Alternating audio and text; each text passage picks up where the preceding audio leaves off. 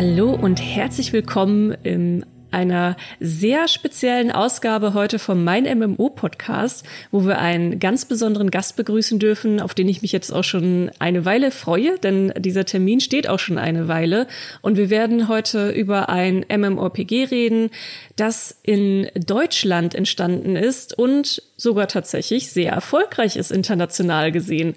Da haben wir heute einen Gast, der von Anfang an mit dabei war, nämlich den Stefan, beziehungsweise ich glaube, du nennst dich auch selber gerne Steve. Magst du dich vielleicht einmal vorstellen? Ja, hallo. Ähm, ja, ich bin der Steve. Äh, ich bin einer der Gründer und auch bis heute Geschäftsführer von Zipsoft. Wir haben vor allem das Spiel Tibia gemacht und betreiben das bis zum heutigen Tage. Das ist äh, jetzt vor kurzem 25 Jahre alt geworden. So lange gibt's das Online-Spiel schon, was, was wirklich ein stolzes Alter ist, denke ich. Und ja, ich war von Anfang an mit dabei. Ich habe es äh, mit erfunden, aus der Traufe gehoben. Bis zum heutigen Tag ist es nicht langweilig geworden, daran zu arbeiten. Das ist die Hauptsache, dass der Job nicht langweilig wird. Ja, genau. Und mit dabei, wir könnten natürlich auch keinen MMORPG-Podcast machen, wenn nicht auch unser lieber Schumann mit dabei wäre. Grüße euch. Den muss ich euch natürlich jetzt nicht mehr, also den fleißigen ähm, Podcast-Hörerinnen und Hörern von diesem Podcast muss ich schon mal natürlich nie noch genauer vorstellen. Ihr kennt ihn ja mittlerweile schon ganz gut. Ähm, deswegen würde ich sagen, gehen wir mal direkt in die, in die heiße Materie von, von Tibia. Ähm, wir hatten damals, beziehungsweise Schumann, du hast damals schon ein schriftliches Interview mit äh, Steve geführt. Das ist jetzt genau ein Jahr her. Und da ging es dann auch darum, dass ihr nun bald euren 25. Geburtstag feiert. Ich glaube, der war jetzt dieses Jahr, ne? Am genau, 7. Januar diesen Jahres äh, ist, ist, ist Tivia 25 Jahre alt geworden. Ja. ja, krass, ne? Herzlichen ja. Glückwunsch ja, danke, Fall für, danke, verrückt, für ja, ein, ein Vierteljahrhundert, ne? Ist, Unglaublich. Äh, Also ihr war tatsächlich von ganz, ganz, ganz Anfang mit dabei. Und äh, in dem Interview ging es damals darum, dass ihr 2020, so als die Pandemie anfing, einen ganz schön starken Boost auch noch mal bekommen habt, quasi im, in Tibia. Ich werde euch auf jeden Fall in den Show Notes dieses Interview noch mal verlinken. Da könnt ihr das alles noch mal ein bisschen genauer nachlesen. Was mich interessieren würde, ist, wie hat sich das denn jetzt so im letzten Jahr entwickelt? Weil ihr hatte das Interview fast genau vor einem Jahr. Konntet ihr eigentlich eure, eure starken Zahlen halten? Ist das wieder ein bisschen zurückgegangen oder wie, was hat sich so im letzten Jahr bei euch getan? Ja, also 2020 äh, wurden wir ja auch praktisch äh, überrollt von dieser Entwicklung, äh, dass auf einmal auf der ganzen Welt die Leute zu Hause sitzen und zu Hause Computer spielen. Und es sind unglaublich viele Spieler zurückgekehrt zu Tibia. Also ganz viele Leute, wir haben ja, sind ja seit 25 Jahren online, ganz viele Leute haben sich an Tibia erinnert und ähm, haben sich gedacht, ja, jetzt wenn ich sowieso zu Hause sitze, dann spiele ich doch wieder Tibia. Insofern ähm, haben wir tatsächlich dann ab praktisch Mitte 2020 rund 50 Prozent mehr Spieler online gehabt als zuvor, was äh, höchst ungewöhnlich ist und zwar durchgängig, nicht nur ein einzelner Peak, sondern dann durchgängig und ähm, eben auch noch im Jahr, das hat dann auch angehalten, im Jahr 2021. Diese beiden Jahre sind praktisch gleich stark für uns gewesen. Nichtsdestotrotz konnten wir an den Spielerzahlen auch immer recht deutlich den Verlauf der Pandemie erkennen, ob es praktisch wieder eine Welle gibt oder nicht. Und man muss ganz klar sagen, jetzt im letzten halben Jahr hat sich alles stark normalisiert im Vergleich zu dem, äh, was wir jetzt sozusagen in dem Jahr vorher gesehen haben. Also mittlerweile sind die Spielerzahlen, würde ich sagen, wieder auf dem Niveau, wo wir 2019 waren in etwa. Also es hat sich wieder normalisiert. Nichtsdestotrotz äh, haben wir schon das Gefühl, dass nicht wenige Spieler immer jetzt wieder reinschauen. Also es ist, es ist tatsächlich, würde ich sagen, hat diese Entwicklung das Spiel nochmal belebt und, und, und einige Leute sind auch geblieben. Aber im Großen und Ganzen ist es wieder jetzt praktisch auf dem Niveau, wo es vorher war, vor der Pandemie, was denke ich eigentlich eine gute Nachricht ist für die Welt, Gottes Willen. Also so, so, so aufregend vielleicht diese Zeit für Tibia war, ist es natürlich äh, wichtig, dass die Welt wieder zu ihrem normalen Rhythmus zurückkehrt. Ja. Ja, krass, da können wir vielleicht auch ein bisschen aus dem Nähkästchen plaudern, Schumann, denn bei uns auf der Seite sieht's ja ähnlich aus, ne? Also wir haben das auch so miterlebt, genau dieses, genau dieses Phänomen, als die Pandemie anfing, sind unsere Besucherzahlen explodiert. Und wir waren aber auch als Seite so in der Position, dass wir ganz unsicher waren, wie wir damit umgehen. Also es war ja so das Gefühl auch, gleichzeitig könnte die Wirtschaft zusammenbrechen, völlig, es könnte alles ganz furchtbar werden, wir könnten vielleicht Leute entlassen müssen.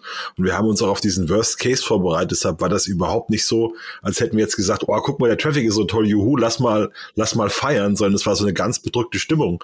Weil natürlich auch im richtigen Leben dann überall mit Maske rumrennst und du weißt ja, es wusste ja keiner, wie sich das in irgendeiner Form entwickelt 2020. Das hätte ja absolut. Das haben wir, das haben wir, das haben wir ganz ähnlich wahrgenommen. Wir sind auch damals Mitte März praktisch über Nacht alle ins Homeoffice gewechselt. Vorher waren wir alle, wir sind 100 Mann in etwa ähm, und Frauen. Wir sind alle über Nacht ins Homeoffice gewechselt. Das, das war völlig seltsam und strange für uns. Und ja, in der Tat, wir wussten auch nicht genau, was passiert jetzt eigentlich. Geht's uns an den Kragen, ja? Und wir haben dann auch realisiert, äh, während wir natürlich ähm, wirtschaftlich sehr gut da standen, ging es ganz vielen anderen äh, in Deutschland und auf der Welt ganz schlecht, was uns dann dazu auch veranlasst hat, äh, was zu spenden. Ja, ich meine, wir, wir, wir haben tolle Umsätze gehabt und haben uns gedacht, wir geben einiges zurück und haben auch eine ganze Menge gespendet für den Kampf gegen Corona und äh, für die Unterstützung der Hilfskräfte hier in der Region und so weiter. Also das war uns auch wichtig. Aber ja, es war völlig richtig. Uns war auch nicht nach Feiern zumute in der Zeit. Ja, ja wo ihr dann auch noch mit ja rausgestochen seid, da haben wir damals dann ja auch eine News drüber geschrieben, war, dass ihr euren Angestellten auch wirklich eine satte Gewinnbeteiligung ausgezahlt habt in der Zeit, was auch eine Geste ist, die man so in der Form auch nicht oft sieht. Dass das kam damals auch unglaublich gut auf der Seite an. Diese Nachricht wurde auch viel geteilt, gerade auch auf Social viel geteilt. Also man denkt immer, oh Gott, so die negativen Nachrichten und alles mit Klatsch und Tratsch und so, das ist das, was die Leute wollen und das funktioniert dann auch super. Aber so positive Nachrichten, die werden eigentlich viel, viel, viel lieber geteilt, was vielleicht vielleicht auch ein gutes Zeichen für die Menschheit ist. Das freut mich, das freut mich, ja. Bloß ein Wort dazu, also ähm, das ist jetzt halt sichtbar geworden, richtig. Wir äh, haben praktisch seitdem Zipsoft besteht, äh, schütten wir immer ein Viertel der Gewinne an unsere Mitarbeiter aus äh, und die werden halt verteilt auf die Mitarbeiter.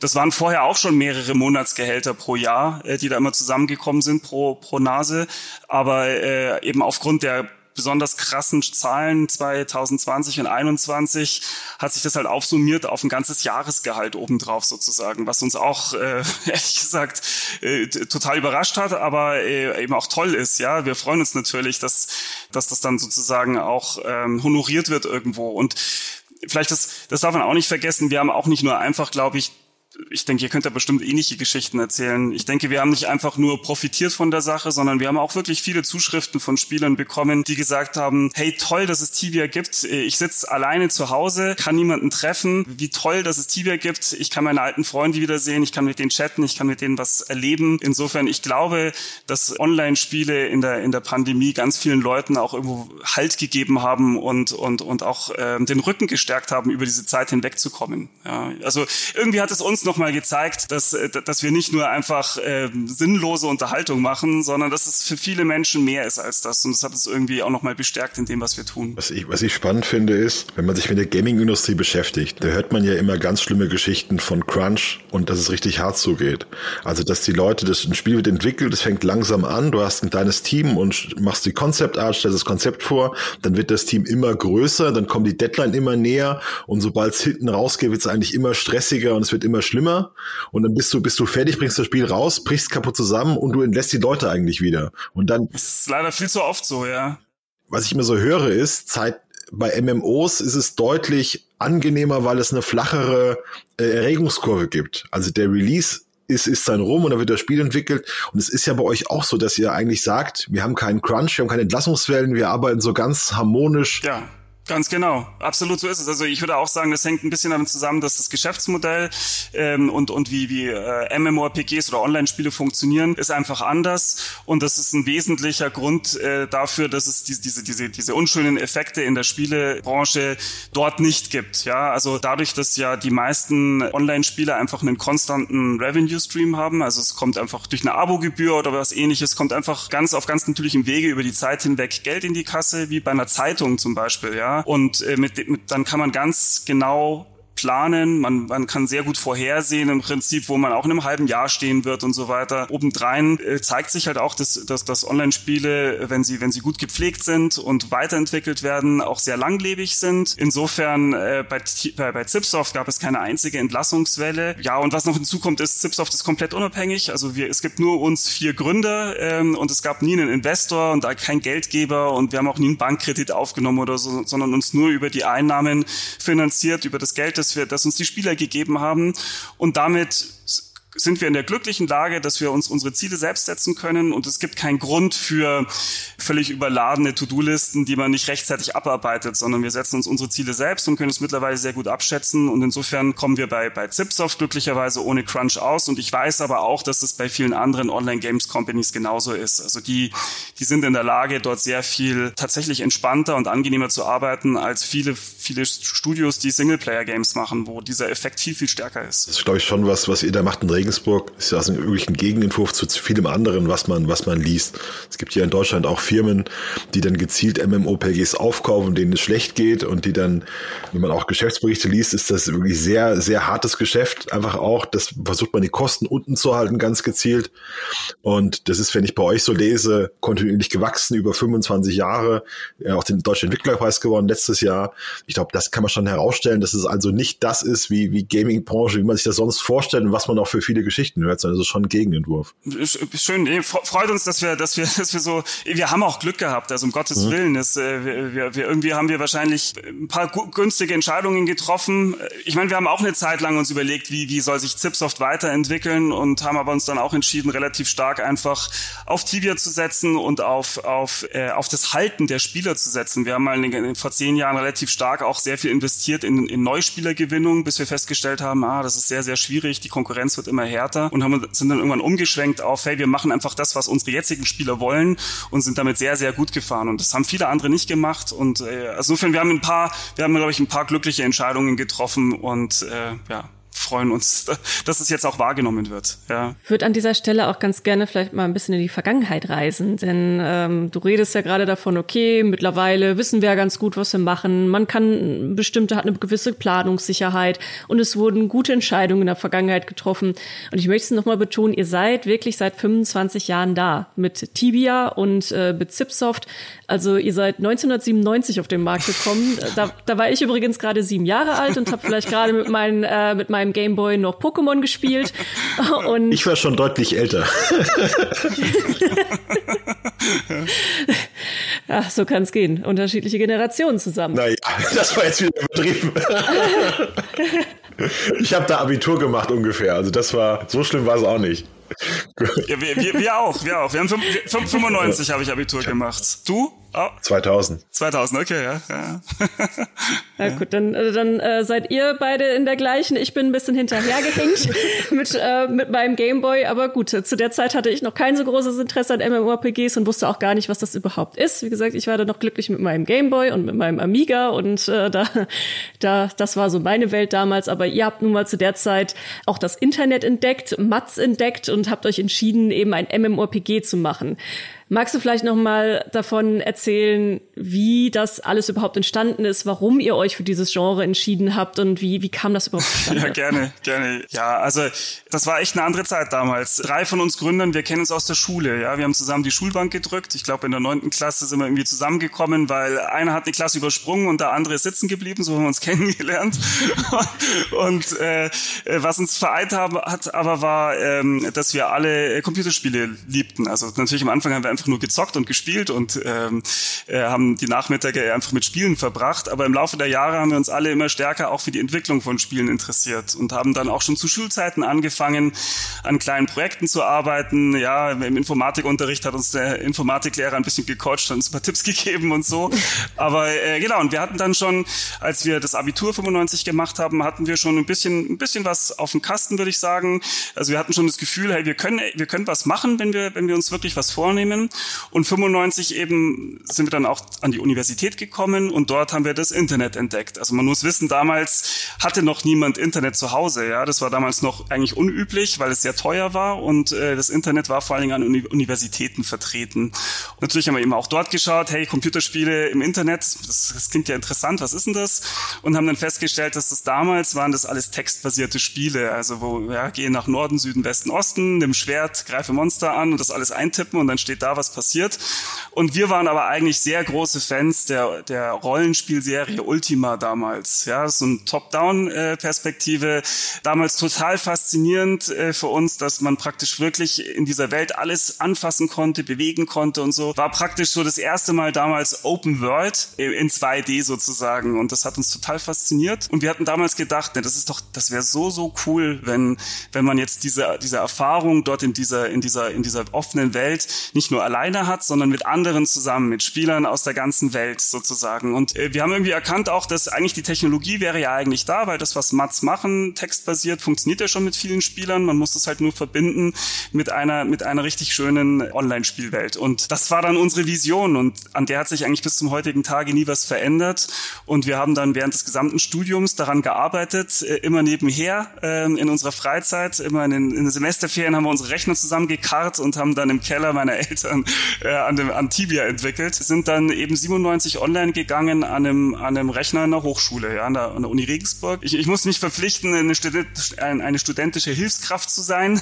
Und dafür durften wir damals äh, Tibia auf dem Hochschulrechner laufen lassen. Dann nimm, fing das ganz langsam an. Ich weiß noch, dass ähm, eine der wichtigsten äh, Suchmöglichkeiten im Internet war damals Yahoo und die haben extra eine Kategorie für uns erfunden, für, für, für grafische Multi-User-Dungeon. Der Begriff, muss man wissen, der Begriff MMORPG ist erst Jahre später entstanden. Es gab keine Begrifflichkeit für diese Art von Spiel damals. Äh, genau, und dann ist es immer weiter gewachsen und äh, als wir fertig wurden mit dem Studium, standen wir vor der Wahl, wie unsere Eltern gesagt hatten, was Gescheites zu machen oder unsere, unseren Unsinn weiterzumachen. Und uns war klar, dass wenn wir aber jetzt zu arbeiten anfangen, dann wäre Tibia tot. Und damals haben wir uns entschieden, Zipsoft zu gründen. Und äh, wahrscheinlich eine der besten Entscheidungen meines Lebens, äh, auch wenn es damals sehr unklar war, ob das eine gute Idee ist oder nicht. Aber rückblickend, ehrlich gesagt, ich kann es jedem nur empfehlen, nach dem Studium sich selbstständig zu machen, weil man hat keine Ansprüche, man hat Zeit, äh, man, man hat Bock, was zu reißen. Und äh, wir haben damals, glaube ich, äh, nonstop gearbeitet, ein, zwei Jahre lang und es war super.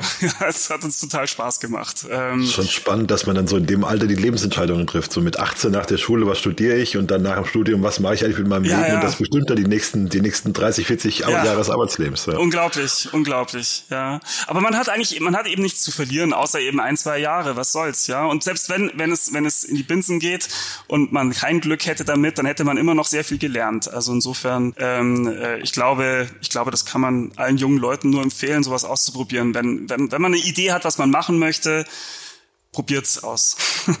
Konnten sich deine Eltern dann damit arrangieren, dass du bis heute Unsinn machst?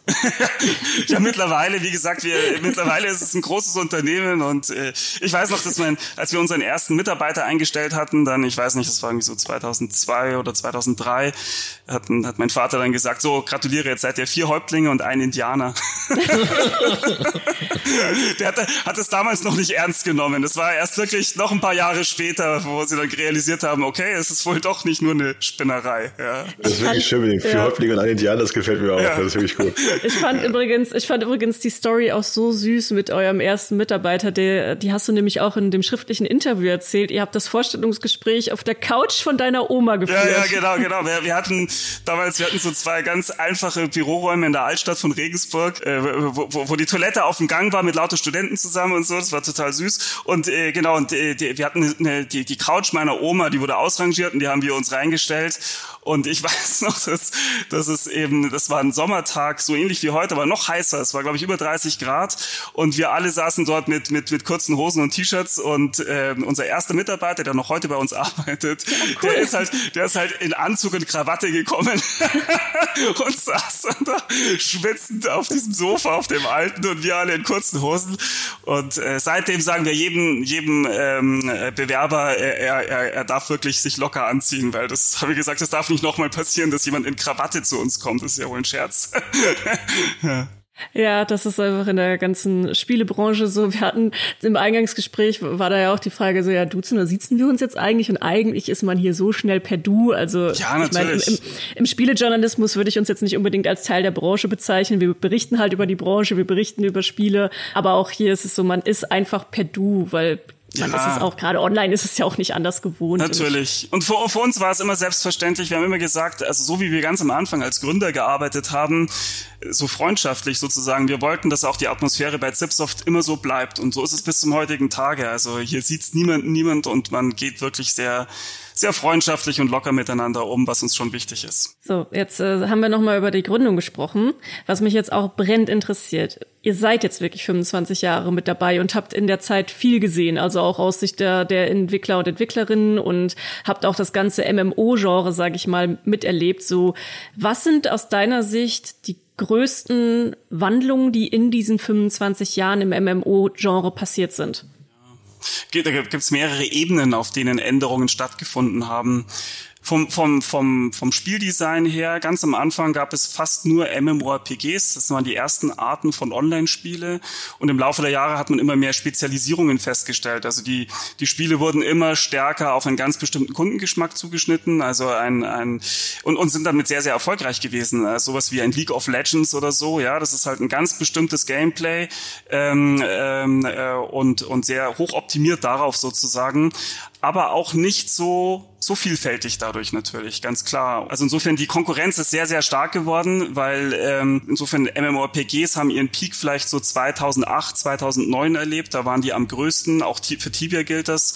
Und seitdem verlieren diese Spiele Spieler, weil ähm, es eben ein so riesen Angebot an anderen Online-Spielen gibt, die vielleicht noch gezielter das ansprechen, was die einzelnen Leute suchen. Und, und natürlich ist es nicht nur Spiele, es sind auch Social Media und so weiter, hat sich stark weiterentwickelt, gräbt so ein bisschen den, den, den, den, den klassischen MMORPGs ähm, vielleicht ein bisschen die, die Kundschaft weg, aber äh, das ändert nichts daran, dass MMORPGs immer noch unglaublich stark darin sind, eine Vielzahl an unterschiedlichen Leuten zu halten. Ja, also man kann chatten, man kann, man kann handen gehen, man kann hochleveln, man kann ähm, sich meistens irgendwie wirklich relativ kreativ in die Community einbringen.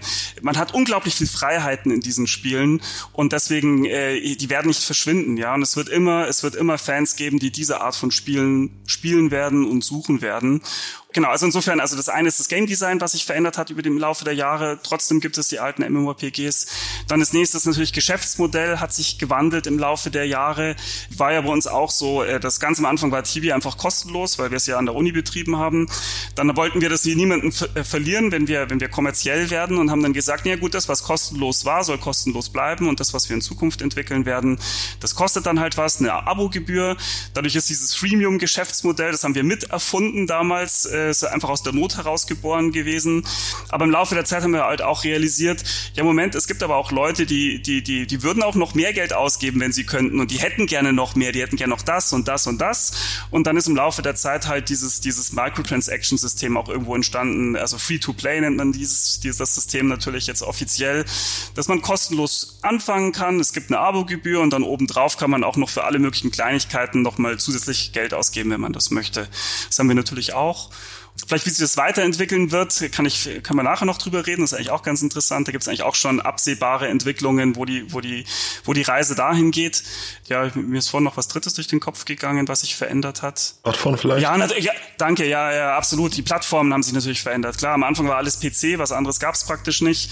Und äh, Mobile Gaming ist natürlich riesengroß geworden. Ja, also was mich immer wieder fasziniert, ich meine, ich bin jetzt auch schon so lange im Geschäft, aber Traffic im, im World Wide Web ist mittlerweile eigentlich äh, zu, ich weiß nicht, 70, 80 Prozent äh, Smartphone-Traffic. Mhm. Ja, also es, äh, alle Leute surfen mobil, fast niemand mehr sitzt am Rechner und surft.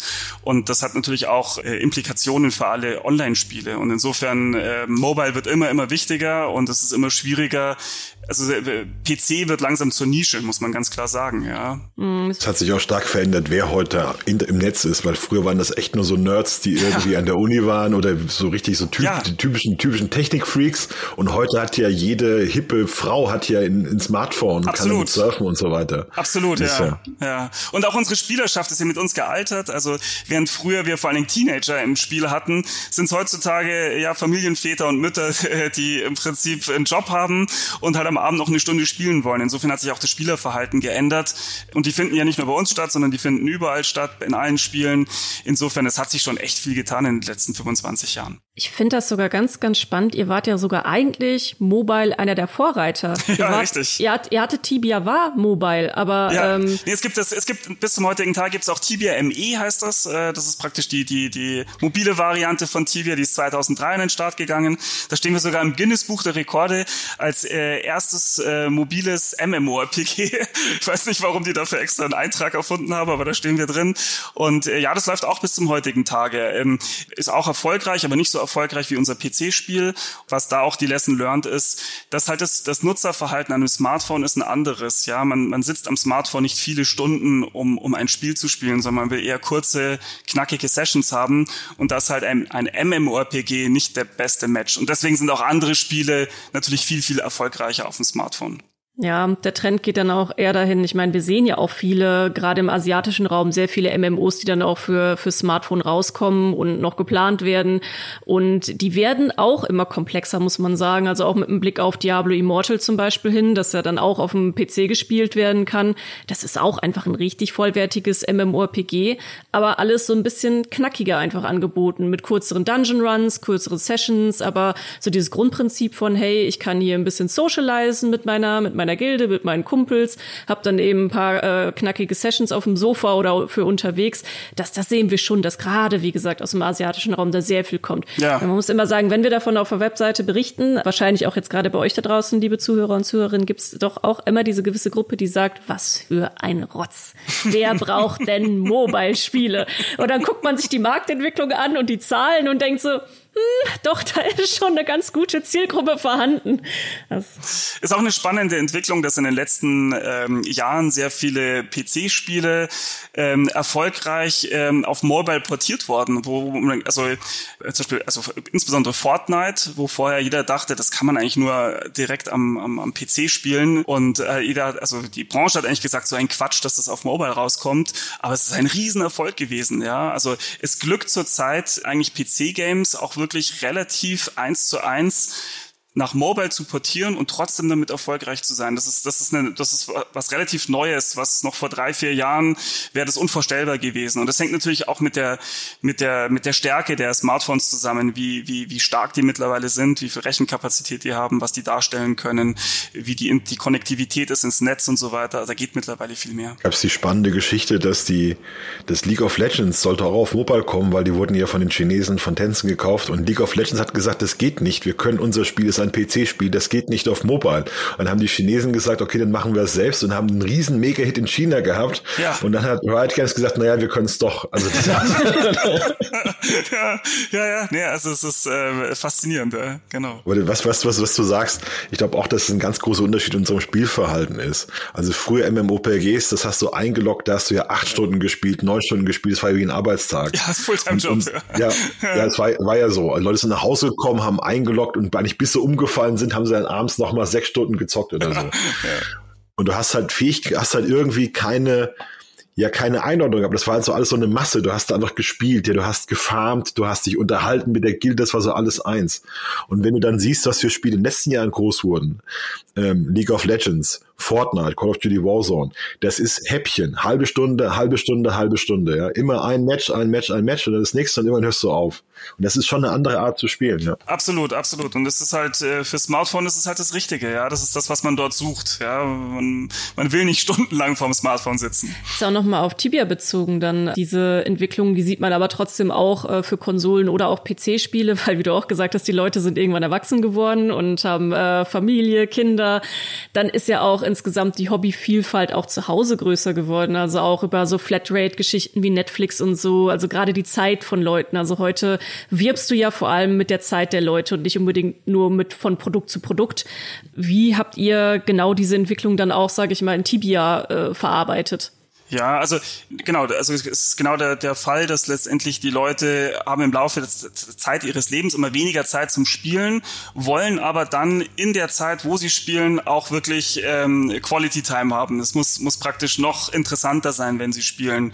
Und Zufall oder nicht, letztendlich matcht das dann eben sehr, sehr gut auch mit diesem Microtransaction-Modell, Das heißt, ähm, wenn, wenn es darum geht, besondere Dinge zu erleben oder besondere Dinge zu erreichen im Spiel, das hat man vorher über Zeiteinsatz sich verdient. Ja, also man, man wollte, dass es was Besonderes ist, das sollte nicht jeder bekommen und das, da musste man vorher Tage, Wochen, Monate spielen, um das zu erreichen. Und das ist natürlich etwas, was dann die Leute, die älter wurden, nicht mehr leisten konnten und wollten.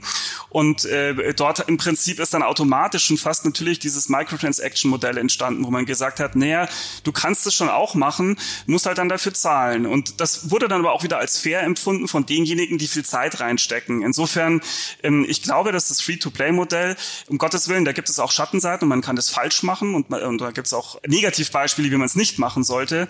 Aber ähm, äh, ich muss sagen, bei uns ist das sehr harmonisch abgelaufen bei Tibia. Also einige Dinge wurden auch von den Spielern irgendwann nachgefragt. Also ich weiß noch, was wir sehr lange nicht gemacht haben, waren so Experience Boosts. Das heißt, dass man in kürzerer Zeit mehr Experience Points bekommen konnte aber das wurde tatsächlich immer mehr nachgefragt und irgendwann hatten wir machen regelmäßig Umfragen und irgendwann haben wir festgestellt, dass 70, 80 Prozent unserer Kunden möchten dieses Angebot haben und dann haben wir gesagt, ja, dann führen wir es ein und obendrein verdienen wir Geld dran. Ja, also das, das, das wird auch nachgefragt, aber man darf es eben nicht in einer Art und Weise ausgestalten, dass das im Vordergrund steht, ja, sondern äh, es muss auch sozusagen für jemanden, der einfach viel spielt, muss es trotzdem genauso gut sein und und darf nicht unfair werden. Da wollte ich nämlich gerade noch mal nachhaken, weil du meintest, es gibt eine Art, wie man es nicht machen sollte. Könntest du das noch mal ein bisschen konkreter sagen? Was ist aus deiner Sicht das, wie man es nicht tun sollte? Das ist das klassische äh, Pay-to-Win. Ja, also spätestens, wenn zwei Spieler sich gegen, gegenüberstehen und im, im Wettstreit stehen, in was auch immer,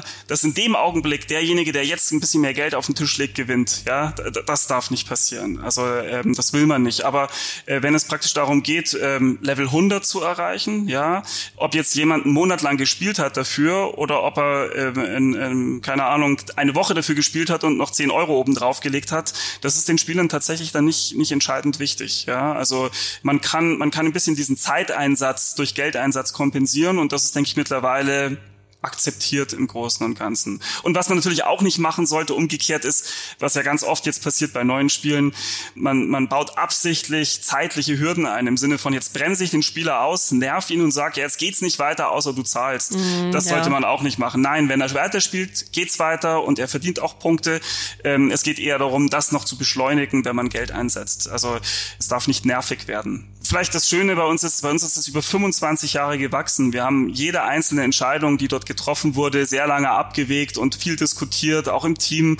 Äh, wir haben, wir haben das ganz langsam, wir haben es auch wirklich Schritt für Schritt eingeführt. Am Anfang gab es nur Cosmetics, ja, also Sachen, die einfach kein, keine Auswirkungen aufs Gameplay hatten, die haben wir halt verkauft und äh, für, für praktisch für Microtransaction und das war das war nie ein Problem und dann ist es so im Laufe der Zeit nach und nach gewachsen und der Rest der Branche hat sich auch weiterentwickelt.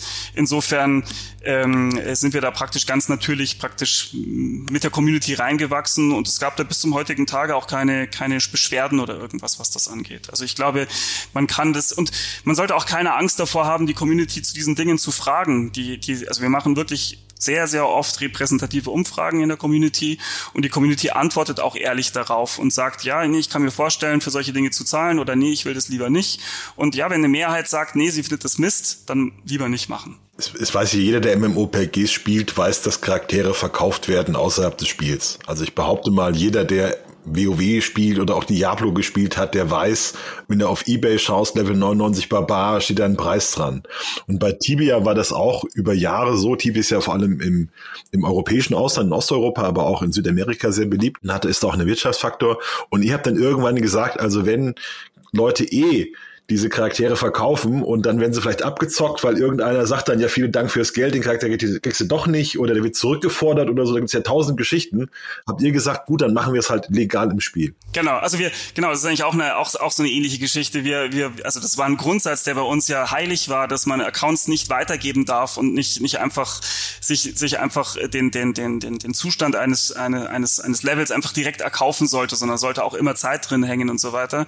Das haben wir praktisch jetzt auch, ich ich weiß nicht, wann, wann der Char Bazaar eingeführt wurde. Ich glaube, vorletztes Jahr war es, glaube ich. Ähm, August 2020. Ja, genau, genau, August 2020. Und bis zu dem Zeitpunkt hatten wir eigentlich gesagt, nein, man darf Accounts nicht tauschen, ja. Und wenn, wenn, wenn, wenn wir das mitbekommen, dann werden diese Accounts auch verbannt und, und, und, und gegebenenfalls bestraft und so weiter, ja. Äh, der Witz ist aber, wir haben irgendwann mal dann auch wirklich untersucht, wie schaut's eigentlich aus mit den Accounts, ähm, wenn man das mal wirklich versucht zu analysieren, wie viel Prozent unserer Accounts sind denn wirklich nicht getradet? Und wir haben dann wirklich festgestellt, dass praktisch alle High-Level-Accounts, äh, die praktisch wirklich, ähm, sag ich mal, im, im vorderen Drittel waren, die waren alle getradet. Alle. Es gab praktisch, es gab praktisch niemanden, der wirklich seinen Charakter bis zu dem Punkt gespielt hat. Und dann haben wir auch halt irgendwann durch Umfragen festgestellt, es ist für die Spieler einfach normal zu traden. Die haben halt die Klappe gehalten und haben es vor uns geheim gehalten, dass wir es nicht mitbekommen und die haben damit nicht angegeben.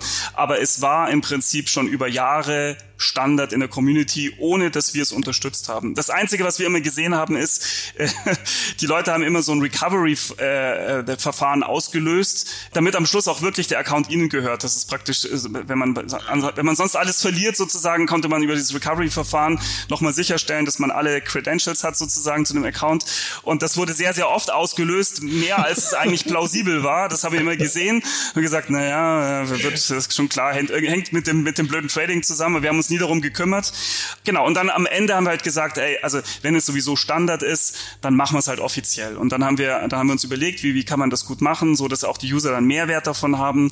Und es gibt jetzt den Char Bazaar, das heißt, dort kann man wirklich die einzelnen Charaktere aus einem Account, man muss auch nicht mit den ganzen Account traden, um Gottes Willen, der Account soll bei den Usern bleiben. Man kann jeden einzelnen Charakter, kann man sich entscheiden, den weiterzugeben und den zu verkaufen. Das ist, das wird unglaublich gut angenommen. Also es ist äh, krass, wie, wie viel, wie viele Transaktionen dort stattfinden. Also es ist wirklich, ähm, und es hat sich nie jemand beschwert. Also es ist, äh, es ist absolut akzeptiert in der Community. Ich glaube auch, weil wenn man das so in dieser Illegalität lässt, so also im Graumarkt, da werden ja so viele Leute werden abgezockt. Also Lea, ich weiß nicht, ob du dir das vorstellen kannst, wie viele Leute da einfach abgezockt werden ja, bei solchen Aktionen. Ja, und das ist dann doch viel mehr der Frustfaktor, dass du einfach sagst, äh, also wenn du, wenn du betrogen, ich glaube, also der Schmerz, wenn du wem vertraust und bist dann betrogen, ist doch viel schlimmer als ja, ja, genau. Ja, also. Ab, absolut. Da hatte ich auch immer ein super interessantes Gespräch zu mit einem äh, Cyberkriminologen, also ein Kriminologe, der zusammen mit der Polizei auch arbeitet, der Thomas Rüdiger und sich mit Kriminalität auch in Online-Games beschäftigt. Und der hat auch gesagt, das erste Verbrechen in Online-Games, das viele junge Leute oder teilweise auch Kinder erleben, ist tatsächlich genau so auf diese Form abgezockt zu werden. Dass sie dann glauben, oh, ich habe jetzt hier irgendwie ein tolles Item oder sonst irgendwas und die Eltern sind dann vielleicht auch nicht so affin ähm, und kennen sich da so gut aus und geben dann auch solche Sachen raus und die Kinder, das, das ist dann quasi so die erste böse Berührung mit, mit Kriminalität in einem Online-Spiel. Also es ist tatsächlich ein sehr großes Thema auch. Ja, ja, ja. und es ist eben, es ist eben, wenn es nicht unterstützt wird vom Spielehersteller, ist es eben nicht transaktionssicher. Das heißt eben, man muss irgendjemandem vertrauen, egal ob es dem Verkäufer oder Käufer oder dem oder einem Mittelsmann ist, irgendjemand muss man vertrauen und wenn der äh, das Vertrauen missbraucht, dann verliert man einfach, was man hat. Ganz genau. Aber wenn wir jetzt schon die ganze Zeit bei dem Thema auch sind, Finanzierung und so weiter, es gibt, ich glaube, darauf wolltest du auch vorhin äh, hinaus, als du meintest, dass du auch eine Ahnung hast, wo sich alles so ein bisschen hinentwicklung, was hinentwickelt, was auch Finanzierungsmodelle angeht. Und da fallen mir so Begriffe ein wie Play to Earn, Blockchain. Ihr habt ja selber auch ein Blockchain-MMO rausgebracht, Lightbringer. Ähm, wie stehst du dazu? In der Tat, das ist das, was ich auch vorhin ein bisschen angedeutet habe. Also meiner Meinung nach entwickelt sich der Space ganz klar in diese Richtung, dass äh, die Leute ähm, das, was sie, was ihnen gehört, was sie sich erspielt haben, das wollen sie auch, wenn sie, wenn sie es wünschen wollen sie das verkaufen können. Ja, weil es hat einen Wert, ja, egal ob das der Spielehersteller unterstützt oder nicht. Am Schluss können sie den Wert realisieren, wenn sie, wenn sie das Passwort weitergeben. Das ist eben dann dieses illegale Account-Handeln, was es in der Vergangenheit in allen Spielen schon immer gab. Und ähm, äh, was eigentlich die Blockchain-Technologie den Spielern ermöglicht, ist tatsächlich ähm, Assets, die sie sich erspielt haben im Spiel, ähm, weiterzugeben. Und zwar unabhängig von, von, von einer zentralen Instanz, die das erst extra erlauben muss oder so, sondern sie, sie können es weitergeben und es ist transaktionssicher und man braucht nicht mal einen Mittelsmann dafür. Und ich glaube, dass bei ganz vielen Online-Spielen wird das im Laufe der Zeit reinwachsen. Ja, das ist, es ist momentan noch sehr schwierig. Also wir, wir haben ja Lightbringer rausgebracht. Und ich kann auch sagen, dass das Spiel nicht so erfolgreich äh, war, wie wir es uns erhofft haben. Momentan sind die Communities für Online-Gaming oder Gaming allgemein und äh, Krypto-Enthusiasten, die sind, da gibt's erstaunlich wenig Schnittmenge. Also beziehungsweise es sind wirklich zwei sehr unterschiedliche Gruppen, die aktuell nach sehr unterschiedlichen Dingen suchen.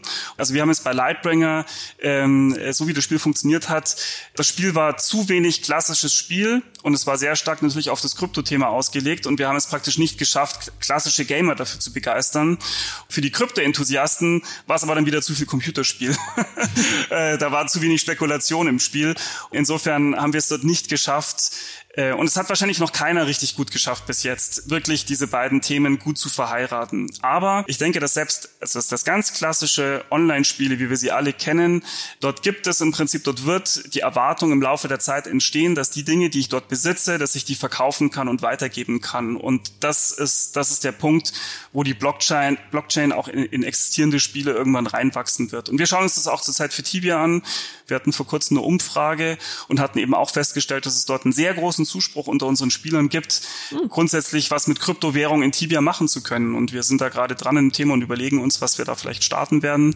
Aber ähm, also die, diese, diese Bereitschaft, in Spielen was mit Krypto zu machen, wächst von, von Monat zu Monat, von Jahr zu Jahr. Das sehen wir. Aber auch da muss man sehr aufpassen und es gibt jetzt genug Beispiele, wie man es nicht machen sollte. also spätestens, wenn man, wenn man glaubt, man kann jetzt einfach in der klassischen Gaming-Community äh, mal schnell viel Kohle machen mit dem Ansatz, äh, das ist Unsinn, das, das, das funktioniert nicht. Im Kern braucht man immer noch ein gutes Spiel, dass die Leute auch unabhängig von dem ganzen Krypto-Thema spielen wollen. Ja, ansonsten, ansonsten funktioniert das nicht. Ich glaube, Krypto nimmt auch so viel von dieser spielerischen Unschuld weg, weil das, also diese ganz klare kommerzielle Absicht reinbringt. Und viele möchten ja ja auch dieses Spielen als Art Sport sehen oder als Art Hobby sehen, das möglichst losgelöst ist. Du hast echt denselben Konflikt wie im Fußball, glaube ich, wo die einen sagen halt, am liebsten ist uns, es geht uns nur um Sport und elf Freunde seid ihr und aber die, die, die Vereine sagen, nee, wir brauchen ja auch mal ein bisschen Geld und deshalb brauchen wir diesen Sponsor und deshalb gibt's keine, gibt's keine Bratwurst mehr für zwei Euro, sondern ja, gibt ein Sektfrühstück für 15. Ja, ja, ja. Das ist, glaube ich, schon eine Diskussion. Äh, man, man muss wissen, was, was, was die Identität des Spiels ist, was sozusagen eigentlich wie, wie, wie wie, die, wie der Wettbewerb eigentlich ablaufen soll und ob eben Geld eine Rolle spielen darf oder nicht spielen darf in diesem Wettbewerb. Und äh, ich glaube, in jedem Fall sollte man intensiv mit der eigenen Community und mit der eigenen Fanbase kommunizieren, was die Leute äh, gut finden, was sie nicht gut finden. Unsere Erfahrung ist, dass sehr viele von diesen wirtschaftlichen Chancen, die man dort, die man dort äh, bekommt, auch selbst von der Community gewollt sind. Das ist unsere Erfahrung. Aber das ist, das ist ein Prozess, der, ist, der hat sich über Jahre entwickelt. Ja, also wie gesagt, auch die Akzeptanz für das ganze Krypto-Thema wächst einfach immer weiter. Ja, aber Tibia, ja. Tibia ist ja auch ein starker Wirtschaftsfaktor, weil ihr auch in Ländern in Südamerika gespielt werdet, wo, wo das einfach eine sichere Art ist, um Geld zu verdienen, um das klar zu sagen. Ja, ja, genau. Also es gab vor allen Dingen vor, vor etlichen Jahren, insbesondere in Venezuela, wo es dort wirtschaftlich äh, sehr, sehr schnell rapide in den Berg abgeht. Und leider geht es den Menschen dort immer noch sehr schlecht Dort gibt es viele Menschen, die, die spielen Computerspiele, um sich ihren Lebensunterhalt zu verdienen, ja. Und mittlerweile, also wir, wir haben jetzt gerade in den letzten zwei Jahren beobachtet, dass äh, sehr viele von diesen Spielern, die das gemacht haben, wir haben das nicht verboten, die sind jetzt abgewandert in, in, in die Kryptowelt sozusagen, weil dort es praktisch noch besser war, Geld zu verdienen sozusagen mit dieser, ist, hatten wir auch, genau darüber hatten wir auch Artikel mit Axie Infinity, ist das Spiel, glaube ich. Ja, das ist so eine Art Pokémon Go um echtes Geld. Das, ganz genau, ganz ja. genau. Also das haben wir auch gesehen, dass da Spieler weitergezogen sind aus Tibia heraus. Äh, ist okay, wir, wir, wir, wir haben es nicht verboten, aber ist jetzt auch nicht so, dass wir das in, in, den Vordergrund stellen wollen. Ist halt ein Phänomen, dass, dass, dass man nicht wegbekommt aus diesen Spielen, wenn man, wenn man, wenn man sagt, jeder darf spielen, wenn er möchte. Ja. Trotzdem, all diese Dinge haben dazu beigetragen, dass sehr viele natürlich auch äh, Online-Spiele Spiele als, als irgendwo als Einnahmequelle auch wahrnehmen. Egal, ob sie es selber nutzen oder es einfach nur beobachten bei anderen Spielern. Und wenn, wenn sowas über ein paar Jahre läuft, dann ist es irgendwann normal. Ja, und ähm, in dem Augenblick, wo es normal wird, ist dann die Frage, ob man als Hersteller äh, wirklich das aktiv bekämpfen sollte oder ob man einfach sagt, naja gut, dann versuchen wir es zumindest für alle Leute, die es machen wollen, so auszugestalten, dass es halt auch vernünftig ist und dass es kein Mist ist. Ja. Das ist der Vorteil daran, dass man dann auch die Chance hat, dass man es selber in der Hand hat und auch äh, ja selber seinen sein, mir fällt gerade nur das englische Wort ein, Footprint, also seine, seine, ja, äh, hinterlässt, um äh, eventuell auch bestimmte Entwicklungen voranzutreiben, auch auf eine Weise, wie man selber damit Komfort geht. Mhm, ja. Das ist auch einfach die, die Welt, in der wir leben, die ganz unterschiedlich ist, dass wir in Europa komplett andere Situationen vorfinden als Leute, die in Venezuela leben. Das ist einfach, wir leben zwar in derselben Zeit, aber das sind ja eigentlich ganz andere Jahrhunderte, in denen wir uns bewegen. Ja. wenn man das so sieht. Ja, und also ich habe das damals auch sehr stark, also ich habe damals ein paar knifflige Interviews gegeben, weil man wollte uns so ein bisschen den schwarzen Peter damals zuschieben, so nach dem Motto, ja, findet ihr das moralisch nicht verwerflich, dass Leute mhm. euer Spiel spielen müssen, um Geld zu verdienen? ja, und äh, da ist die da ist die Gegenfrage, ja gut, äh, wenn sie nicht das machen, haben sie gar kein Geld mehr. Ist das die bessere Option, ja? Also so, sollten wir diese Spieler rauswerfen und ihnen verbieten, ähm, äh, mit dem Spiel Geld zu verdienen äh, und dann können sie ihre Familie nicht mehr ernähren, ja? Also das das äh, das ist ja auch nicht die Alternative, ja, die besser ist, die moralisch überlegen ist. Das ist äh, das Problem ist in Venezuela, also in, in der Regierung des Landes und und das ist nicht das ist nichts, was wir was wir letztendlich ultimativ steuern und beeinflussen können. Ihr kriegt ja so ein Symptom, kriegt ihr ab davon, ganz genau. Genau, ganz genau, ja. Ja, muss man dann auch sagen, immerhin können die Leute auch zu Hause in Sicherheit mit einem recht günstigen Laptop, sage ich mal, sitzen und können da eben, wie du sagst, ihre Familie ernähren. Es ist ein ganz, ganz, ganz schwieriges, komplexes Thema, wo es auch kein Schwarz und Weiß gibt. Das liegt halt irgendwo überall in der Grauzone und ja, da könnten wir wahrscheinlich jetzt auch noch Stunden drüber reden und wären dann mit dem Thema noch nicht durch. Deswegen würde ich vielleicht noch mal ganz gerne auf Gameplay zurückkommen. Jetzt, wo wir so die Finanzierungsgeschichte äh, mal besprochen haben, was sind denn da so Trends, die du vorausschauend sehen kannst, ähm, mal im MMORPG-Bereich? Was denkst du, wird da so in den nächsten Jahren auf uns zukommen? Ja, es wird, es wird viel ausprobiert werden. Ich, ich denke, das, was im Spiel ist, zu besitzen und mehr Einfluss darauf zu haben, was ich damit machen kann, wird eine Rolle spielen. Es ist noch sehr schwer vorherzusehen, was da wirklich passiert. Ja, ich meine, da, da kommen wir eben jetzt in, die, in, dieses, äh, in diesen Bereich Blockchain Gaming und Metaverse rein. Ich meine, vielleicht ein, ein einfaches Beispiel, äh, wo, ich, wo ich mir denke, hey, das, da, da entsteht was, was eine Rolle spielen wird, ist, es gibt für eine der, der größten Kryptowährungen, Ethereum, gibt es ähm, einen Dienst, der nennt sich äh, Ethereum Name Service, ENS. Und letztendlich kann man sich dort einfach nur Namen reservieren, die einem dann aber auch gehören. Ja, also einem gehörten Markenname, ist ein bisschen wie ein Domainname, ja, aber generischer, also jetzt nicht nur für Domains gedacht, sondern für jeden Zweck, ja. Und es gibt ähm, Spiele, die dann sagen können, äh, schau mal her, äh, wir unterstützen diesen, diesen Dienst und damit ist sichergestellt, dass wenn mir ein bestimmter Name gehört, kann ich in dem Spiel unter dem Namen auch spielen. Ich meine, ihr kennt das wahrscheinlich, dass ihr irgendeinen Nickname habt in euren Spielen, den ihr immer verwendet und dann kommt ihr in irgendein anderes Spiel und dann ist genau dieser Nickname schon weg. Und ihr denkt euch, so ein Mist, ja, das ist doch mein Nickname, ja, der gehört doch mir, ja. Und ähm, ich finde, das ist ein sehr schönes Beispiel für ein, ein Besitzanspruch, den man über mehrere Spiele hinweg haben möchte, ja, und der, der, der einem gehört und wenn man den irgendwann aufgibt, möchte man den auch bewusst aufgeben und möchte dann auch den Gegenwert dafür haben, ja. Und das steckt total in den Kinderschuhen noch, aber ich glaube, das ist eine, eine spannende Entwicklung, äh, die, die es wert ist zu beobachten und ich glaube, da werden wir noch ein paar faszinierende Entwicklungen sehen. Es ist natürlich, je stärker es Richtung echtes Gameplay geht, wird es immer schwieriger, Assets zu übernehmen in andere Spiele, ja, weil äh, ein Kampfwert von drei, was bedeutet der in irgendeinem anderen Spiel, ja? Also da, da bin ich, da bin ich natürlich realistisch und auch skeptisch, aber das das, äh, es wird, das ist eigentlich das Schöne an der, an der Blockchain-Welt, dass sie dezentral ist und auf der ganzen Welt werden tausende Sachen ausprobiert zurzeit, ja. Also ganz, ganz viele verrückte Projekte sind am Laufen, hochkreativ und ich bin, ich bin mir ganz sicher, dass wir da ein paar tolle Entwicklungen sehen werden, die daraus her hervorgehen werden.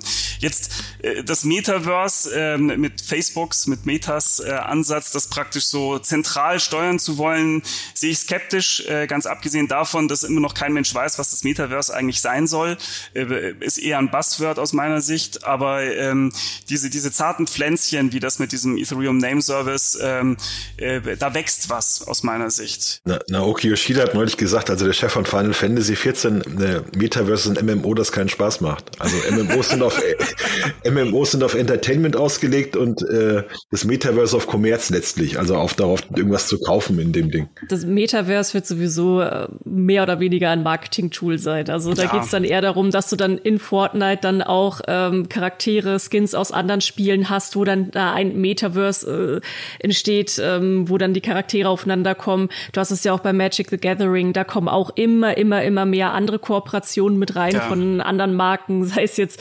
Monster wie Godzilla oder irgendwelche anderen. Also ich, ich, ich spiele Magic sehr gerne und äh, finde immer die ganzen Kooperationen sehr interessant, was man da auf einmal alles für Karten in seinem Deck hat und wie das auch das Universum erweitert und ähm, so, das, das ist, denke ich, auch eher so eine Richtung, wo das Metaverse hin möchte, eher andere Marken bei sich selber promoten und äh, naja. Ich, ich glaube, die realistischere Betrachtungsweise wäre eher ein Multiverse, würde ich sagen. Ja, mhm. das, das existiert eigentlich jetzt schon in Form von ganz vielen ähm, Online-Realitäten. Also alle, alle, jedes Online-Spiel hat seine eigene Online-Realität. Und ich glaube, das Ganze wird einfach nur stärker vernetzt. Also ähm, mhm. es, es entstehen einzelne Kanäle, wo praktisch ähm, gewisse Dinge durchlässiger werden. Und sei es auch nur, dass man praktisch erstmal Werte rausziehen kann und wieder reinschieben kann in das Spiel. Ähm, äh, damit geht's los und dann wird es stärker. Da, dann ist es vielleicht wirklich so, dass man irgendwann mal eine Skin aus einem Spiel in ein anderes Spiel mitnehmen kann oder so, ja. Aber äh, erstmal sind es getrennte Versen, die sozusagen erstmal nur ganz, ganz vorsichtig verknüpft werden. Ich glaube, das ist die realistischere Betrachtungsweise. Was ich, was ich spannend finde, ich habe neulich, wenn wir jetzt bei dem Thema sind, also Ubisoft hat bei einem Shooter ein Item eingeführt, wo du nachvollziehen kannst, wer das mal hatte. Also es wird mit der Blockchain wird dann gesagt, das Item war so und so. Und wenn man sich mal die Geschichte von Tibia anführt, da gibt's sowas genau schon. Ich habe das mal gelesen. Es gibt ein Item, das sind die uralten Kettenhosen von einem, von einem Drachen oder so. Und das Item wurde nur ganz selten vergeben, also für ganz bestimmte Dinge. Und das Item ist jetzt so legendär, dass genau Buch geführt wie, wurde im, von Fans, wie, wie oft das verteilt wurde, wer es bekommen hat, was damit passiert ist. Und da gibt's Geschichten, dass also einer hatte diese Hose an, als er mal getötet wurde. Und bevor er dieses, diese Hose verlor, hat er so schnell vernichtet, damit nicht der Bösewicht die, die Hose von ihm klaut. und, und ja, ja, ja. ich finde, das finde ich halt so schön bei diesen, bei diesen wirklich gewachsenen MMOPGs, dass du diese Geschichten hast. Ja, da gab's 2005 mal einen Typen, der hatte diese Hose und der hat die dann, ja. Das finde ich halt das Schöne an, an MMORPGs. Nee, es gibt es ganz klar, bei Tibia gibt es manche Items, die gibt es vielleicht bloß zwei, drei, vier, fünf Mal. Ähm, die sind vor 15 Jahren entstanden und ähm, die, die, die sind legendär im Spiel sozusagen. Es ist dann auch bekannt, wer die besitzt und wenn die ihren Eigentümer wechseln, ist das auch bekannt. Entwickler von, von MMORPGs, die, die, die, die haben ein sehr klares Verständnis dafür, dass diese Assets im Spiel unglaublich wertvoll sind für die Community und im Großen und Ganzen die Blockchain-Technologie macht diesen Wert irgendwie noch besser handelbar und realisierbar für die Spieler. Deswegen ist es ein guter Match aus meiner Sicht. Aber ja, vorsichtig, ein Schritt nach dem anderen. Hm. Bei diesen Community Stories, da fällt mir auch noch ein sehr spannendes Thema ein, ähm, das wir auch noch gar nicht so richtig behandelt haben, beziehungsweise ein bisschen. Du hattest ja auch gesagt, dass ein Unterschied auch ist zu früher, dass sich diese Communities vor allem auch in den MMORPGs gebildet haben, dass man da dann Leute gefunden hat, äh, um für einen Raid jemanden zu suchen oder einfach um ein paar kleine Mobs abzufarmen und zu klatschen und dabei ein bisschen zu äh, quatschen. Und das hat sich ja mittlerweile auch verlagert auf andere Plattformen, wie vor allem auch Discord oder eben auch Twitch. Also du hast ja gesagt, dass du selber auch äh, begeisterter Leser von meinem MMO bist. Da wird dir sicher auch aufgefallen sein, dass wir in den letzten Jahren auch sehr viel über Twitch äh, und Twitch-Communities berichten und Streamer und Streamerinnen selber, weil sich das aus unseren Beobachtungen heraus auch so ein Stück weit auf Twitch eben unter anderem verlagert hat, wie sich diese Communities auch bilden. So wie, wie beobachtet ihr das? Ja, das, das ist im ständigen Wandel begriffen. Ja, ich meine, wir, wir, wir haben alles Mögliche gesehen, äh, und überlebt von von MySpace, ja, über äh, äh, Facebook, was mittlerweile auch eher am absteigenden Ast ist gefühlt. Äh, selbstverständlich das Streaming und äh, Tibia wird sehr sehr stark gestreamt. Also für die Größe von Tibia sind wir überproportional stark repräsentiert auf Twitch. Total faszinierend zu sehen, dass es so viele Leute gibt, die Tibia streamen, ja, und das ist eine ganz andere Art und Weise mit dem Spiel zu interagieren, als wir das mal ursprünglich im Sinn hatten. Wir haben das natürlich als angefangen auch zu unterstützen. Äh, witzigerweise witzigerweise, wir haben gerade erst gestern haben wir ein, ein großes Event gehabt ähm, zur Feier von 25 Jahre Tibia. Wir haben das ganze Jahr über besondere Aktionen laufen und tatsächlich haben wir vier Gründer uns gestern Abend eingeloggt und zusammen mit den Spielern einen Abend lang gespielt. Und das wurde, äh, hatten wir 12.000 Zuschauer gestern Abend, äh, war, war, war eine große Sache sozusagen für die Community.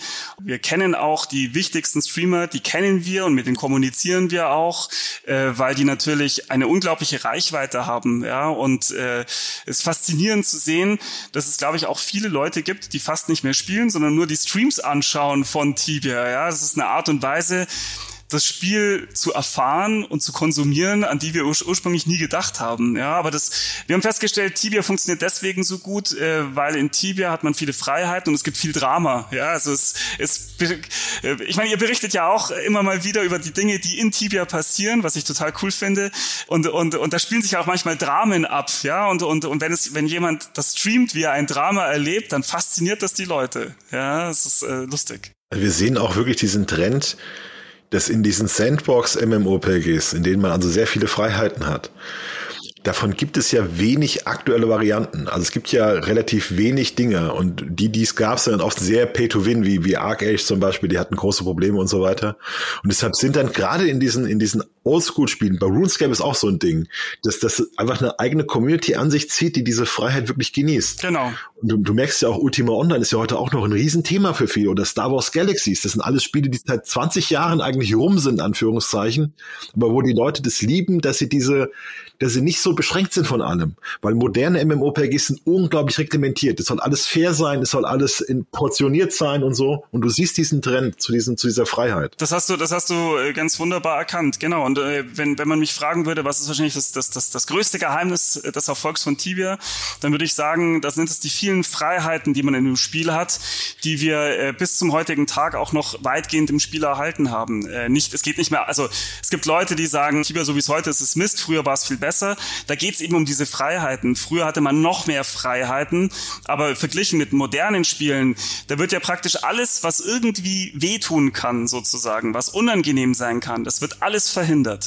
Äh, was bedeutet das aber? Das bedeutet, dass man dem Spieler die Freiheit nimmt, ein Arschloch zu sein. Sorry, wenn ich das so deutlich sage. Aber das denke ich ist, ist eine ganz, also gerade für junge Menschen ist es eine ganz besondere, entscheidende Erfahrung, sich entscheiden zu können, bin ich ein netter oder ein nicht netter Spieler. Ja, mhm. und was heißt das?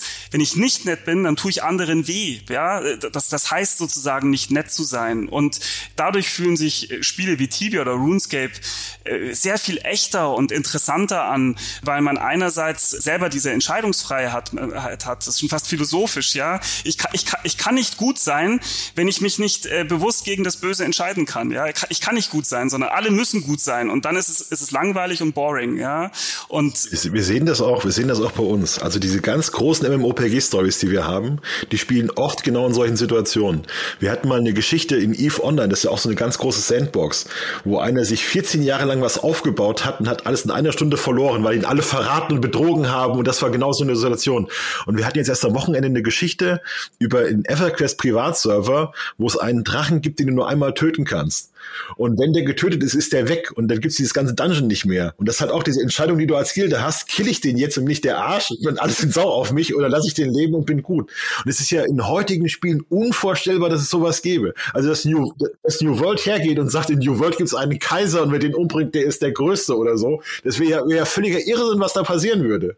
Das letzte, letzte der versucht hat für Elder Scrolls Online, da gab's auch so ein so, so ein König oder so in dem PvP-Gebiet, dann gab es einen unsterblichen Vampir-Kaiser, die alleine tausend Leute gekillt haben. Das war ein Riesending. Muss natürlich, so, muss natürlich sofort gefixt werden. Also es geht ja einfach nicht, muss ja weg. Ja, und genau das sind auch diese Stories, wo wir auch immer sehen, dass die auch auf Twitch eben sehr erfolgreich sind. Warum dann solche Spiele wie äh, RuneScape oder Tibia auch immer noch gerne auf Twitch gespielt werden, weil du da dieses ganz klassische Storytelling hast. Du hast halt die Leute, die machen quasi ihre Heldenreise durch und werden dann von anderen Spielern zum Schluss dann vielleicht auch in, in, kriegen ein Messer in den Rücken, was eben bei EVE Online auch sehr gerne passiert oder auch Star Citizen äh, mit den super teuren Raumschiffen.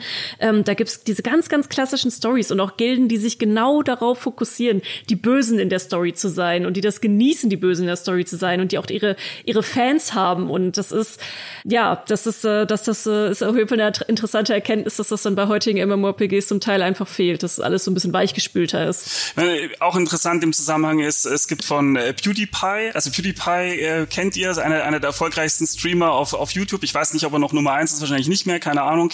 Der hatte 2016 ein paar äh, Streams gemacht über Tibia mit der Überschrift äh, The Best Game Ever. Ja, und er, er meinte Tibia, weil er hat als 14-Jähriger hat der praktisch nur Tibia gezockt. Und der erzählt dort in, in, in zwei Streams, was er dort alles gemacht hat, wie viel wie unglaublich großen Spaß er dabei hatte. Aber das sind Dinge, die er da erzählt, die alle böse sind. Ja, der hat, der hat, der hat wirklich, wirklich anderen Leuten ganz, ganz übel mitgespielt. Aber er, er, er erzählt es sozusagen äh, und sagt auch, äh, Tibia hat ihn, hat ihn zu dem Mann gemacht, der er heute ist, weil letztendlich er gibt auch zu, dass er, dass er Dinge übertrieben hat. Er ist über die Grenzen gegangen, ja, die das hätte er nicht tun dürfen. Und äh, Tibia hat damals, hat, hat einige Dinge auch zugelassen, die es heute nicht mehr zulässt sozusagen. Und er sagt, das Spiel so wie es jetzt ist, ist Garbage, ist nicht mehr gut, weil wir haben einige dieser ganz krassen Exzesse mittlerweile, mittlerweile verhindert. Aber in der Zeit, wo der gespielt hat, gab es noch mehr Freiheiten und er hat das, er hat das ausgelebt. Ja, der hat das wirklich äh, über die Grenze hinausgetrieben und hat es aber als als als ganz wichtige Erfahrung in seinem Leben mitgenommen. Und für, für jemanden, der der der Online-Spiele macht, ist es eigentlich wirklich eine, eine wichtige zentrale Frage zu entscheiden, wie viel ähm, wie viel Freiheiten lässt man dem Spieler und und zwar Freiheiten im Sinne von ähm, darf er auf Kosten anderen Spaß haben, sozusagen, ja. Lässt man das zu oder nicht? Ja, und, und ja, neue Spiele sagen dort eigentlich fast alle political correctness mäßig, nein, geht nicht. Man darf dem anderen unter keinen Umständen irgendwie stören. Das ist nicht zulässig. Und das macht das Spiel aber langweilig, ultimativ. Funktioniert aber zum Teil leider auch gar nicht mehr so. Ich weiß nicht genau, ob es dann daran liegt, dass sich was gewandelt hat, aber wir haben jetzt auch sehr viele Spiele gesehen in den letzten Jahren, äh, die auch diesen Hardcore-Ansatz verfolgt haben. Also die sagen, hey, also gerade im Survival-Bereich auch, Sandbox Survival, wir sind jetzt dieses eine Hardcore-PvP-Spiel, ähm, wo es äh, keine Grenzen gibt. Und da ist es dann eben oft passiert, dass dann sobald neue Leute ins Spiel kamen, die dann von den größeren schon abgeschlachtet wurden, die Spielerbase wurde immer kleiner, weil sich keiner mehr richtig interessiert hat. Äh, äh, Last Oasis zum Beispiel auch ein, ähm, ein Beispiel aus letzter, aus den letzten Jahren. Also relativ viele Spiele, die dann neu in den letzten Jahren so in der Form auf den Markt kamen, die es einfach nicht geschafft haben. Ja, und das ist natürlich auch ein Spiel mit dem Feuer, ja, äh, diese ganze Freiheit, weil das, das kann ja auch toxisch sein, ja, im Sinne von, dass am Schluss ein paar High-Level-Charaktere jeden weghauen, der neu im Spiel ankommt. Das ist ja, das ist ja kein Zustand, den man haben möchte. Deswegen ist es, äh, ist es am Ende auch eine Kunst, äh, das Spiel so zu aus, äh, auszubalancieren, dass du einerseits Freiheiten zulässt, aber äh, äh, zu krasse Unfairness äh, verhinderst, ja. Und ähm, äh, ich meine, Tibia ist da sozusagen über Jahrzehnte in ganz vielen kleinen Designentscheidungen reingewachsen, dass wir da jetzt so eine Balance gefunden haben. Aber das ist, äh, ist nicht leicht. Also, was du sagst, dass, glaube ich, solche freien Spiele haben tatsächlich auch einen prägenden Charakter auf die, auf die Leute. Also wenn du halt viele Freiheiten hast. Wir haben ja auch, kann man auch sagen, dass mein MMO gibt's auch, weil es Tibia gibt, weil unser, unser Gründer und Chef David, der jetzt mittlerweile der Oberboss ist von allen bei uns, wo, wo jeder muss man salutieren, wenn der vorbeikommt, der hatte mein MMO gegründet und der hat auch als Jugendlicher äh, sehr viel Tibia gespielt, hat er mir gesagt, das hat ihn so für, für MMOPGs fasziniert. Und das, wenn wir, wenn wir über Tibia schreiben, müssen wir auch immer ihm Bescheid sagen, der da ganz begeistert ist. Ich habe ich hab das auch mitgemacht. Ich habe auch, wo ich, wo ich, wo ich 20 war, bin ich auch in einem MMOPG mal ganz schlimm betrogen worden, weil ich hatte einen Raid organisiert und habe ein Schwert bekommen. Da stand mir zu, das war mein Schwert. Dann hat es einfach einer genommen und hat es behalten, ja. Und das wäre ja heute unmöglich, weil heute gibt's Raid Loot, dann wird es genau zugeteilt. Das würde nie wieder passieren. Und damals war halt ja Finders Keepers und ja, und dann ist halt, ob, ob es mir gibt, ist halt seine Entscheidung, ja. Und dann war das damals so, so ein Drama, was ich miterlebt habe und das mich dann auch so irgendwie Lea lacht schon wieder so, so ketzisch. ja. ja. Nein, aber es ist aber andererseits, äh, das ist das, was am Ende das Spiel äh, dann dann dann dann aufregend macht, ja. Der eine ist stinksauer, der andere, der der freut sich diebisch und dann äh, äh, äh, dann beginnt ein Krieg zwischen zwischen zwei Fraktionen aufgrund dieser Unfairness, die dort stattgefunden hat, ja. Und jeder muss sich dort positionieren und eine Seite beziehen und so weiter. Und wenn das alles im Prinzip Game Design mäßig im Prinzip von vornherein verhindert wird, dann gibt's das alles nicht. Ja, äh, ist so, das, das Unfairness ist auch gut für ein Spiel manchmal in solchen Fällen. Ja, ja, ja tatsächlich, so. tatsächlich muss man das auch ein Stück weit zu schätzen wissen. Ja. Ja, sonst würdest du dich ja nicht bis heute an dein Schwert erinnern. Ja, das ist richtig. ja.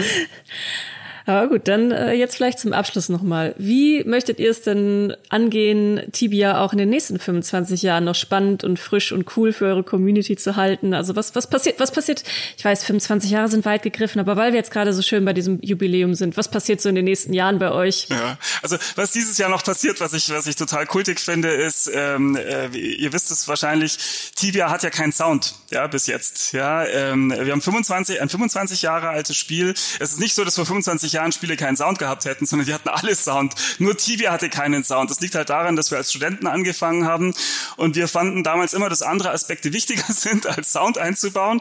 Und witzigerweise, in den letzten 25 Jahren, äh, der, der, der Sound äh, steht immer noch auf der To-Do-Liste und jedes Mal, wenn, wenn die Frage aufkommt, ja, bauen wir Sound ein, dann heißt es, nö, das ist wichtiger, das ist wichtiger und übrigens auch die Community sagt es, nee, vergesst es mit dem Sound. Ich höre sowieso immer Musik dabei. Macht lieber das und das. Deswegen haben wir nie Sound eingebaut.